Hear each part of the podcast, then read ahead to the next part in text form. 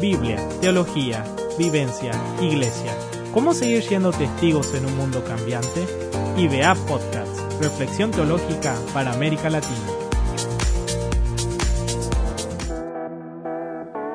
Walter Neufeld es reconocido evangelista y autor.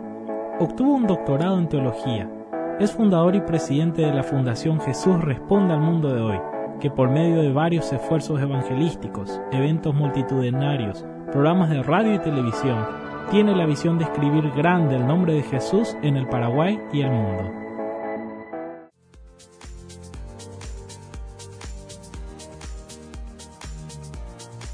Bienvenidos a IBA Podcast. Esto es un espacio de reflexión teológica para América Latina. Es una iniciativa del Instituto Bíblico Asunción. Mi nombre es Kevin Galeano y ya estamos con mi amigo y compañero Juan David Castro. ¿Cómo estás? Hola Kevin, un gusto poderte saludar nuevamente aquí en este espacio. Una bienvenida a cada uno de nuestros oyentes que nos están escuchando en cualquier parte del mundo. Bienvenidos a cada uno de ustedes, a nuestros alumnos del IBA. Un saludo muy especial y fraterno para cada uno de ustedes donde se puedan encontrar. Queremos también aprovechar y, y que nos puedas presentar a nuestro invitado el día de hoy. Vamos a trabajar un tema interesantísimo que posiblemente a muchos de ustedes como oyentes les va a interesar y sé que posiblemente van a estar muy conectados con esta charla que vamos a tener hoy. Así es, Juan David. Hoy vamos a hablar sobre evangelismo y misión y para eso invitamos al doctor Walter Neufeld, que está con nosotros, pero directamente desde Alemania. Interesante, vamos a innovar. Bienvenido, Pastor Walter. Eh, muchas gracias, eh, Kevin y Juan, por esta oportunidad de poder compartir también con aquellos que, que se conectan a través de este medio. Sí, sí, un gusto que estás con nosotros, que estás con nosotros, Pastor. Y bueno, desarrollaste un ministerio a lo largo de estos años como evangelista, como predicador, realmente un ministerio muy fructífero, pero mucha gente quizás no, no sabe que fuiste alumno de, del IBA y quisiera empezar por ahí. ¿Cuáles fueron algunas vivencias de, tu tiempo como estudiante en el, en el IBA? Bueno, justamente eh, son 40 años eh, en el 81, 1981 llegué a la IBA eh, siendo un eh, jovencito, digamos, un poco en la edad de gallo todavía. cumplí 17 el primer mes del IBA. Así que este, en aquel entonces no era todavía facultad, era instituto. entonces después del noveno me fui yo para estudiar y lógicamente en esa edad uno vive muchas turbulencias en todos los ámbitos, ¿verdad? uno está en la formación de su propio carácter eh, que estaba muy lejos para el perfil del ministerio por lo que se pretendía en ese entonces. Eh, era un gran desafío para los profesores mantenerme ahí, ¿verdad? Para mí era un gran desafío este, amigarme con los libros, con el, con el ambiente ahí. Entonces, eh, mirando atrás fue de, tremenda bendición. Yo venía de una zona rural, del Chaco, cuando eso era lejos, escribía siempre carta con mi mamá y llevaba dos semanas hasta eh, venga la respuesta. Eh, eso todo ahora no es y no, no, uno no se puede imaginar con los medios que hoy en día tenemos. Exactamente. Pero eh, era, era, bueno, soltarme de mi familia, eh, ir ahí, estar pasando con la gente y, y el, el, en el IBA en realidad experimenté un crecimiento espiritual y, y, Dios me dio la gracia de encontrar personas con quienes orar eh, era, era para mí nuevas esas experiencias eh, de horas, oración específica. Me recuerdo con un compañero, eh, Dual, que ahora ya está en la presencia del Señor. Eh, no era compañero de curso, pero del instituto. Él, con él pasé una noche orando. Yo a mí me parecía, yo no, no, no, no encajaba. No quería ser más eh, Walter, yo quería ser una persona común y corriente, normal. Y, y bueno, mi conducta pifiaba todos los días y todas las noches me arrepentía. Entonces, en, aquel, en aquella noche, eh, Dios dio una palabra que para, para nosotros era algo desconocido, claramente que, que Él me mantendría en libertad mientras que yo estaba con Él. Y fue en esa noche que experimenté una tremenda liberación de un, de un espíritu de celos que venía de generaciones en nuestra familia, que me hacía eh, bueno, muy infeliz y también aquellas personas que yo amaba, ¿verdad?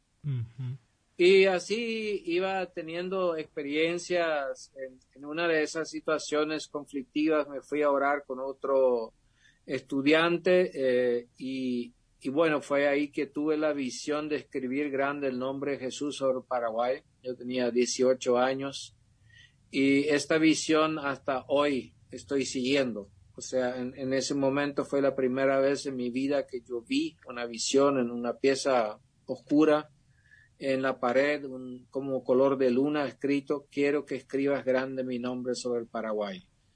Y eso fue tan poderoso que de ahí en adelante, eh, por donde me iba en el ministerio, primero el pastorado, luego el ministerio carcelario, luego el evangelismo, eh, siempre en mi mente estaba eso, escribir grande el nombre de Jesús sobre el Paraguay.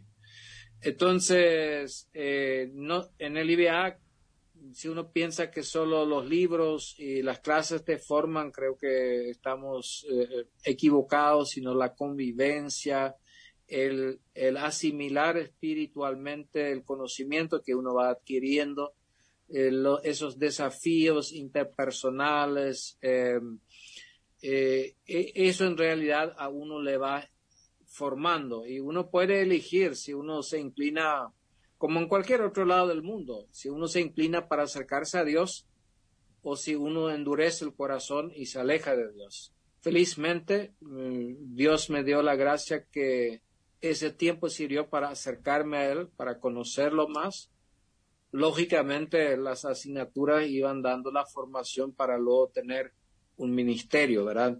Eh, pero el trabajo grande en, en, ese tiempo en realidad fue muy personal entre Dios y mí y, y, me recuerdo en una clase estábamos en una tensión muy fuerte con un compañero y, bueno, el profesor Alfred Neufel, que ahora también ya está con el Señor, dio eh, como una hora o dos horas de, cátedra para, para hablar con nosotros eh, a resolver el conflicto. Y estaba yo muy enfadado con mi compañero. Yo dije, eh, no, yo no voy a decir que le perdono porque no le perdono. Entonces nos manteníamos así. Y finalmente se rindió el profesor y, y, de repente se le ocurrió a mi compañero Juan Ramón Ayala a, aclamar a Dios. No, no pasaron cinco minutos, estuvimos todos de rodilla en el curso, nos perdonamos y, bueno, fue una victoria espiritual. Así íbamos conociendo que, que es real, que no es solamente que, algo que uno va aprendiendo en la cabeza, sino que que, Dios realmente tiene misericordia de nosotros y nos, nos transforma cuando nosotros llegamos al límite. Agradezco a Dios, agradezco a los profesores, a los compañeros, a todos los que soportaron. Hay hasta hoy en día algunas anécdotas de aquel entonces eh, que recorren los contemporáneos que están todavía. Pero personalmente estoy muy agradecido a Dios por, por la oportunidad de cruzar esos, en aquel entonces era un currículum de tres años, por la idea de poder terminarlo con todas las trampitas y todo lo que uno hace, ¿verdad? Este, eh, escribir resúmenes de libros que nunca leyó y cosas así. Pero, en fin, el Señor lo perdonó, nos eh, ayudó a terminar y, y bueno, eh, lo que me ayudó mucho también fue el trabajo práctico. Teníamos todos los fines de semana, eh, me tocaba ir a una iglesia a 120 kilómetros, eran tres horas en colectivo. Y, bueno, yo no hablaba bien el español, yo venía de una comunidad de habla alemana. Entonces ahí se me dio la oportunidad de predicar con las pocas palabras que sabía, muy atravesado pero eh, fue la ciudad de Uruguay que donde en el 81 tuvo las primeras oportunidades de predicar la palabra. Ah, sí, eh, Entonces, eh, en la necesidad en los fines de semana me hacía ver que yo tenía que aprender. Yo no era amigo de los libros, nunca lo fui en mi vida, pero esa necesidad vez tras vez en la vida me hizo ver, necesitas, Necesitas aprender porque allá hay desafíos que no, tienes la respuesta. Y, bueno, era para mí la perfecta combinación de poder hacer el trabajo práctico y luego en la semana este, cargar la batería y tratar de, de encontrar las respuestas. Bueno, qué interesante, ¿no? Realmente bastantes experiencias y a veces trayéndola al contexto nuestro muy diferentes a lo que vivimos actualmente en algunos aspectos y me parece muy enriquecedor todo lo que nos cuenta Pastor, la verdad eh, me hace ponerme en sus zapatos y también quisiera hacerle una pregunta más hacia el área ministerial, hacia el área en donde está ejerciendo actualmente y cuáles serían algunos de sus aprendizajes en todos tus años de, eh, ministerio eh, en el área evangelista, de evangelista. ¿Qué nos podrías contar sobre eso? El, eh, bueno, el evangelismo es un llamado como el pastorado, como el magisterio, la enseñanza, como cualquier otro ministerio, lastimosamente mutilado de la iglesia, pero yo estoy convencido que cualquier iglesia debería, así como debería, necesita un pastor, un diácono, necesita también un evangelista, ¿verdad? Bueno, eh, entré en esa etapa donde las iglesias no tenían evangelistas propios y nos invitaban a eh, para eventos evangelísticos.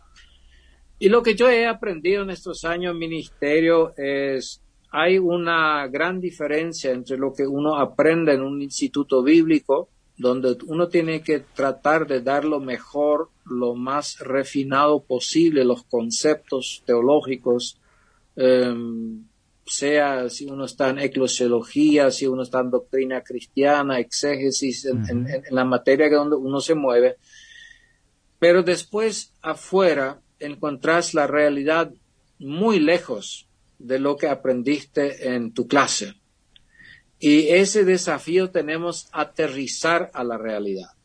Vamos a tomar un ejemplo. Se aprende hacer un mensaje, prepararlo una semana, tener el semillero de temas, de anécdotas, de eh, orar, de formar. Pero de repente me encontré enfrente de una iglesia y tenía como siete predicas por semana. Mm. Bueno, no puedo para cada semana, para cada predica, eh, usar una semana de preparación. Claro. ¿Entiendes? Eh, otro tema, si usaba lenguaje del instituto, para gente que no conoce la Biblia, eh, la gente estaba perdida. Total. mis cartuchos iban al aire libre, sin, sin ningún sin ningún objetivo, sin eh, chutaba sin, sin encontrar el arco, ¿verdad? Tenía que aprender a aterrizar y hacerlo cada vez más sencillo, más sencillo. El evangelio en la calle tiene que ser tan sencillo como comer una hamburguesa y tomar una Coca-Cola. No puede ser un restaurante francés. Eh, cuando uno sale del instituto sale con muchos ideales, con, mucho que quisiera enseñar, pero la gente no es capaz de entenderlo si uno no va edificando ladrillo por ladrillo sencillamente hasta que te puedan acompañar. Eso me acompañó en la vida. Eh, también tuve que enseñarle a otros con quienes compartí el ministerio, ¿verdad? Eh, vez tras vez, eh, sea el método que se usa en el evangelismo, tiene que ser sencillo. No se puede hacer complejo si queremos alcanzar las masas. Ahora, hay algunas personas preparadas eh, con los cuales uno puede avanzar con la apologética, cosas así, eh, pero cuando uno se mete con el pueblo, eh, no ha cambiado la situación del tiempo de Jesús de tener que usar las parábolas, la descodificar la palabra a lo más sencillo. otro es la perseverancia. No hacer las medidas a nuestra capacidad, sino al llamado de Dios, a la capacidad de Dios.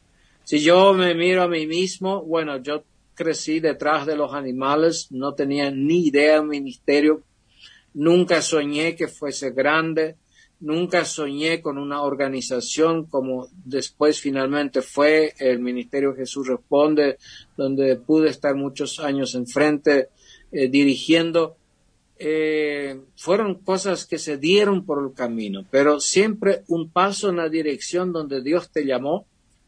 Como decía una compañera del ministerio que ahora está con el Señor, si quieres caminar mil kilómetros, tenés que hacer el primer paso, verás la acción. Entonces, una, un paso en la dirección donde Dios te llamó y Dios te hace viajar a velocidad de luz aquellos largos trayectos que uno no, sería capaz de caminar, añadiendo personas, añadiendo recursos espirituales, eh, materiales, eh, crear circunstancias para que sucedan las cosas, eso lo hace Dios. Pero esa perseverancia de cada día levantarte, de tu propia debilidad, de tu propia frustración, con tu propio arrepentimiento, con tus propias heridas, traiciones que experimentaste, heridas con consiervos, perdonar, sanar y seguir un día más con Jesús. Eso hace el ministerio. Realmente muy interesante, Pastor Walter. Y eh, mencionaste justamente el tema de la sencillez de, ser práctico y, sencillo, ¿no? A la hora de comunicar el mensaje de Jesús. ¿Y cómo, cómo podemos bajar la teología eh, con el ministerio a la realidad? En teología y el evangelismo, porque mucha gente cree que estas dos cosas van separados o que no tienen nada que ver. ¿Cómo podemos hacer que vayan de la mano o utilizar aquellas herramientas que tenemos de nuestra formación para el ministerio en el día a día? Creo que todos tenemos que ser un poco más humildes, tanto los evangelistas como los teólogos. Eh, el evangelismo no puede ir separado de la teología porque si el evangelista, si, si el, la comunicación del evangelio no fue con una teología sana, de entrada eh, estamos encaminando mal la gente. O sea, el, yo como evangelista debo tener una teología sana y si no sé sobre algún aspecto, tengo que consultar con los teólogos y lo, lo hago, ¿verdad? Aquellos que estudiaron más lo que yo estudié. Ahora, este... A ver, ahí estamos. El, eh, ¿Por qué digo que tenemos que eh, humillarnos es el sentido que los evangelistas debemos saber que somos una sola parte del cuerpo de Cristo. Necesitamos de los maestros, de los teólogos, de los pastores. El evangelista no es la solución, pero es una parte eh, indispensable. Eh, yo durante años he trabajado con un ministerio que eh, eh, prepara misioneros. Y el mismo tema se dice, las misiones y los evangelistas van separados y para mí no, van juntos, porque no se puede hacer misiones sin evangelismo, no se puede hacer eh, crecimiento de iglesias sin evangelismo. No se puede extender el evangelio en el mundo sin evangelismo. Teología sin evangelismo está muerto y evangelismo sin teología está, eh, eh, es un mensaje vacío y muerto, ¿verdad? Entonces, ese, ese reconocernos eh, mutuamente, también dentro de las iglesias, ¿por qué las iglesias no ordenan a evangelistas? conozco muy pocas iglesias en el mundo que han ordenado un evangelista. En realidad debería ser todas las iglesias Eh, entonces, nos necesitamos, necesitamos caminar de la mano el, evangelismo, la teología. Ahora, la sencillez, eh, yo creo que para mí siempre hay un ejemplo muy sencillo. Una señora común y corriente, madre de varios hijos, necesita un auto y se va a una autoplaya y encuentra a un conocedor de construcción de automóviles como vendedor. Y ese hombre le comienza a explicar a la señora, este motor fue hecho con estos y estos metales, aleaciones, el pistón, las válvulas, el consumo, la fuerza que se logra tener el vehículo, la resistencia y la señora queda con boca abierta, mirando, ah, está sorprendida del conocimiento del vendedor. Muchas gracias, le dice. Se van frente a la otra playa, le dice al, vendedor, yo necesito un vehículo. Y el vendedor dice, señora, ¿para qué va a usar su vehículo? Y voy a llevar a mis niños a la escuela. Y mire, este es un vehículo muy práctico, muy sencillo, este, adentro no tiene problemas si los chicos de repente ensucian algo, consume poco, le conviene esto. Y compra. Y uno se hace la pregunta, ¿por qué no compró del que sabía tanto? Porque le superó ampliamente, ella no, no, ni entendía de lo que hablaba. Así es el teólogo que en su conocimiento quiere hablar en ese nivel a la gente, por más que sean las grandes verdades del Evangelio, no lo, no lo pueden entender. Entonces hay que descodificarlo y sencillarlo, aprender el lenguaje del pueblo como para que para el pueblo tenga sentido.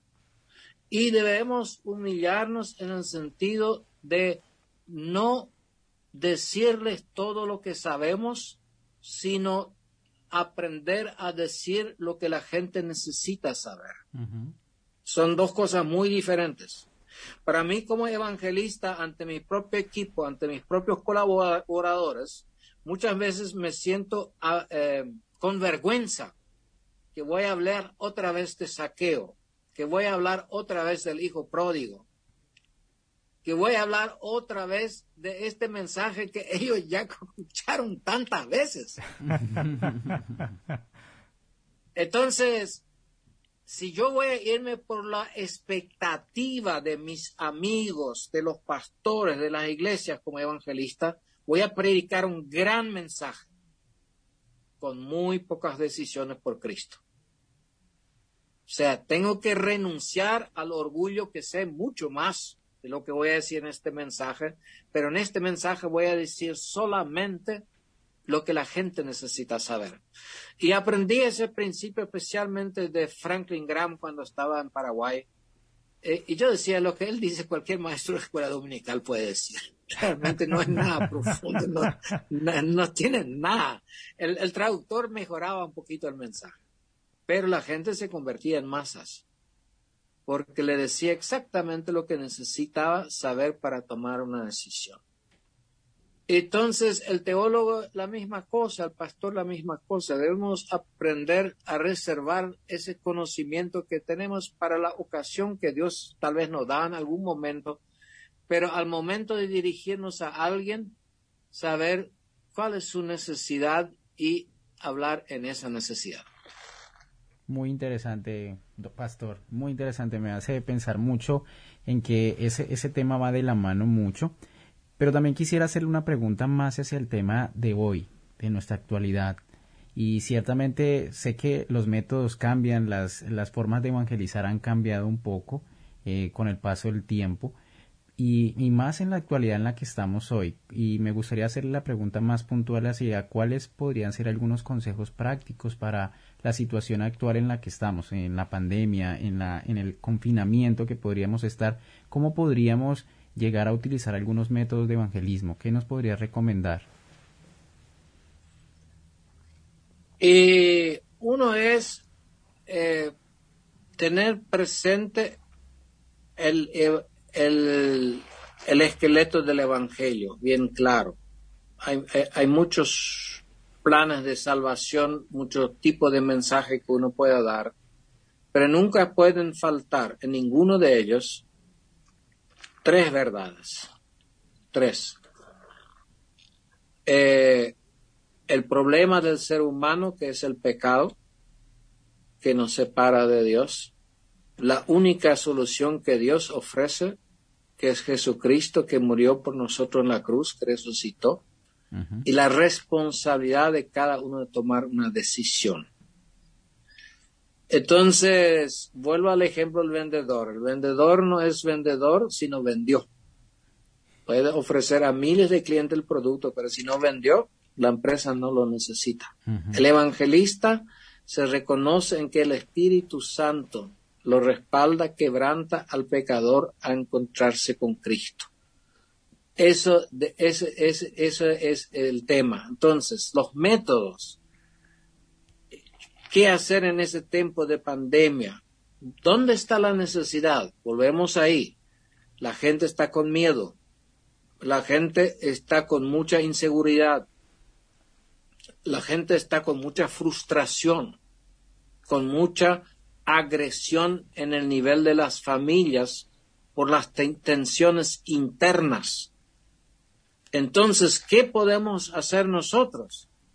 Buscar la gente ahí en su necesidad, ya sea con visitas personales, ya sea con eh, pequeños servicios sociales, canastas de amor, este, ofrecerles eh, ayuda de salud, consejos de salud, lo que fuese, pequeñas encuestas, eh, utilizarlo como pretexto para llevar el Evangelio pero hay, eh, hay siempre un camino, pero necesitamos amar a Dios y amar al mundo. Amar al mundo como Dios lo ama. Amar a esa gente. Nos tiene que importar el sufrimiento que pasa a nuestros vecinos. Nos tiene que importar el sufrimiento que pasa a nuestra sociedad. El pobre, el rico, el gobernante, la, la persona que está eh, en la prostitución, la persona que, que, está en la delincuencia, en la mafia, no, no, nos debe quebrantar el corazón. Jesús tuvo compasión de la gente. Y nuestro mundo se está muriendo de dolor, cada uno en su propia cárcel. Y Dios nos envió a abrir las cárceles sacar las personas, sanar a los enfermos, llevarles un mensaje de amor y de esperanza. Eh, yo creo que eh, pueden cambiar muchas cosas en estos tiempos preapocalípticos o apocalípticos, como queremos llamarlo, pero hay una cosa, siempre, siempre el ser humano va a responder a al amor. Siempre va a ser posible llegar a un corazón si uno lo ama. Dios amó al mundo que dio su Hijo unigénito. Y lo que como iglesia necesitamos resucitar es el amor al, al mundo, a esa persona que está allá en su desgracia, en su dolor, en en lo que fuese, amarla y que nos importe tanto que estemos pidiéndole al Espíritu de Dios la dirección para encontrar la llave al corazón de este ser humano para que conozca a Cristo. Eh, yo creo que eso es mucho más que cualquier método. Si se ama a la persona, eh, se trabaja junto con el Espíritu de Dios. Realmente una verdad muy, muy fuerte, muy fácil de entender y de aplicarla. Y, pastor, son tantos años ya en el ministerio. ¿Y cuáles serían algunos consejos que podrías dar a los jóvenes que, que, recién se inician en el ministerio, ya sea en el evangelismo o el ministerio pastoral o el liderazgo juvenil, para justamente mantenerse a lo largo del tiempo, ¿no? En la tarea que Dios les encomendó.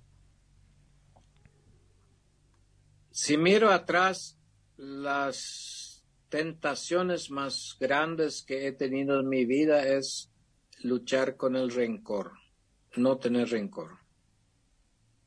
Eh, cualquier cantidad de pastores, de personas que un día fueron llamados, están hoy frustrados al lado del camino, a veces todavía cumpliendo la función como Saúl, pero ya sin amor, con amargura, con resentimiento en el ministerio. Lo he visto desde mi juventud hasta el día de hoy. Y yo quiero decirle, jóvenes, no es necesario tener amargura ni resentimiento. Cada vez que alguien te hiere, ponerlo sobre el altar del Señor. Desde el tiempo de estudiante, desde el tiempo que te conoces a Cristo. Te van a defraudar compañeros, te van a defraudar maestros, pastores, amigos, familiares.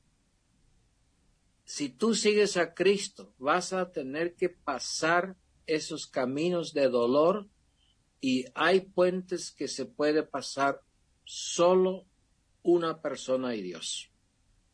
Nadie te acompaña. Pero no te frustres. Dios te acompaña y vas a salir adelante. Levántate. Si caes hoy, pídele perdón y el Señor te perdona y continúa. Dios tuvo toda la razón para miles de veces darme de baja en el ministerio. Tantas veces he pecado. Tantas veces metí la pata. Tantas veces hice cosas que después ya no se podían arreglar. Solamente podía humillarme, pedirme perdón, pedirle perdón y seguir adelante. Y cuando uno es joven, una veces dice, bueno, yo, yo no logro, no quiero ser hipócrita, no logro vencer eh, una tentación, tal vez los malos pensamientos, el resentimiento, este, no logro la santificación de mi vida sexual, no logro esto, aquello, eh, eh, todo lo que estoy viendo hoy en, en los medios. entonces, yo no sirvo. Eh, eso no es la pregunta si tú sirves. La pregunta es si Dios te llamó, es porque Él hace que tu vida vale para el ministerio. Y Él sabe de tus debilidades. Pero no te pongas hipócritas. Yo creo que eh, el ministerio no exige que nos presentemos impolutos. Busquemos la santidad, busquemos la integridad, pero seamos realistas que cada día pecamos y que cada día vivimos de la misericordia de Dios y no frustrarnos con nosotros mismos ni con otros tener rencor, amarle a Dios y darle el tiempo de tener esa intimidad con Dios, que es un tema de toda la vida. Eh, a veces es más fácil cuando uno está todo el día con la palabra, pero cuando uno está fuera del ministerio, tiene familia, hijos, responsabilidades, de repente pueden pasar varios días sin una oración en serio. Y de a poco la familia, eh, la vida espiritual va enfriándose.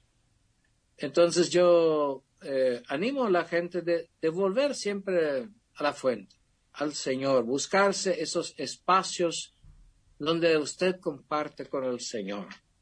Eh, lo que finalmente el ministerio va a reflejar lo que hay entre ti y el Señor. El resto se va todo. Cuando se apagan las luces, todo es olvidado.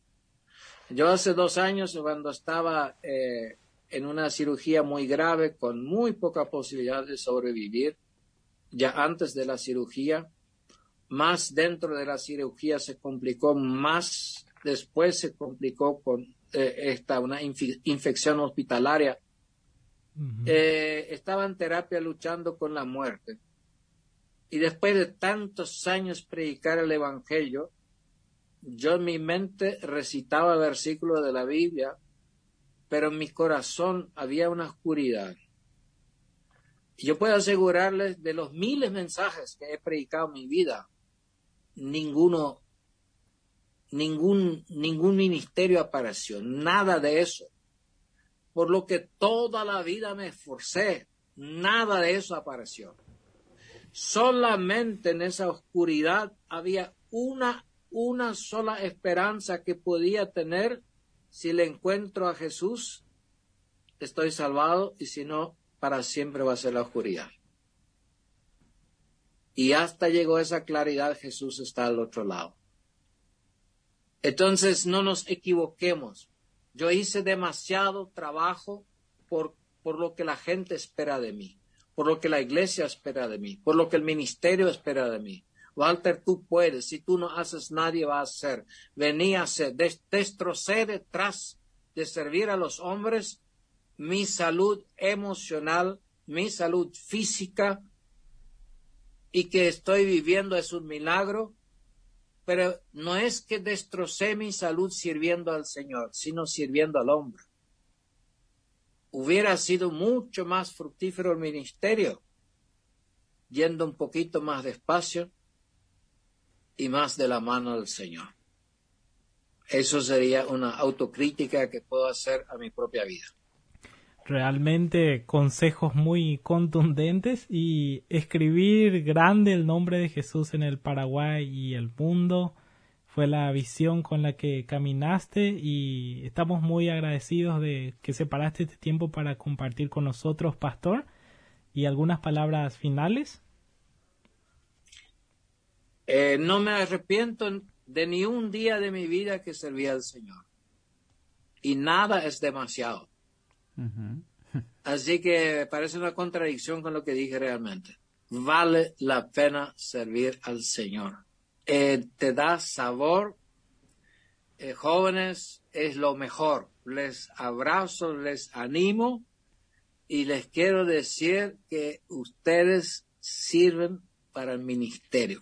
El Señor tiene para ustedes ese lugar específico, único, y cuando lo encuentren van a conocer ese sabor a gloria eterna que tiene cuando usted exactamente en un momento puede hacer lo que Dios le mandó a hacer. Muchas gracias por ese tiempo. Muchas gracias, pastor. Ciertamente mensajes muy, muy aplicables, muy al corazón y muy que generan mucho ánimo al joven o a la persona que nos está oyendo.